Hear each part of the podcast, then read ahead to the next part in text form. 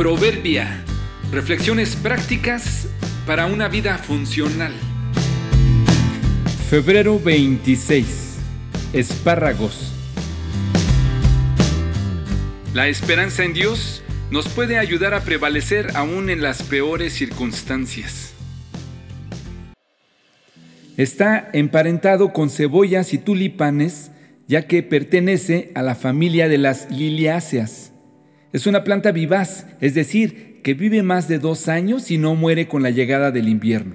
Sin embargo, en otoño va secando sus tallos, hojas y la raíz, también llamada garra.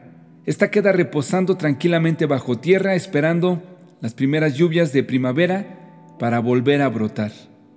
Hablamos del espárrago. Se cree que es oriundo de partes de Rusia, de la región mediterránea y de las islas británicas.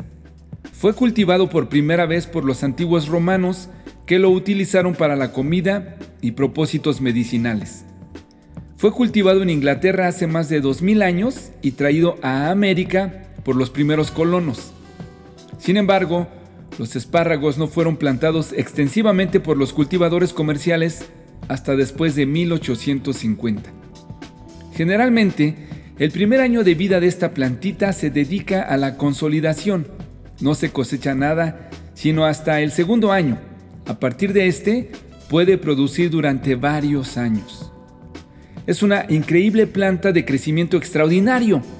Cuando se le cosecha para ser transportado a otros lugares, debe hacerse bajo condiciones de temperatura adecuada y debe colocarse para su transporte en pequeñas cajas con espacios de sobra, ya que el espárrago seguirá creciendo aún después de cosechado.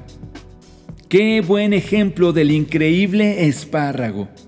Que Dios nos ayude para que después de la crisis y aún en la crisis podamos crecer. Que a pesar de ser ofendidos, menospreciados o maltratados, sigamos creciendo. Qué bendición sería que aún después de morir pudiéramos seguir creciendo, que nuestra influencia siguiera y aumentara que ser cortados no sea sinónimo del fin de nuestro desarrollo. Qué bendición ser de esos que, con el favor de Dios, con las pruebas se crecen. La actitud positiva es buena para enfrentar las crisis, pero mejor aún, confiar en Dios, que nos puede dar el sustento para prevalecer. Acércate con confianza y crece a pesar de tu crisis.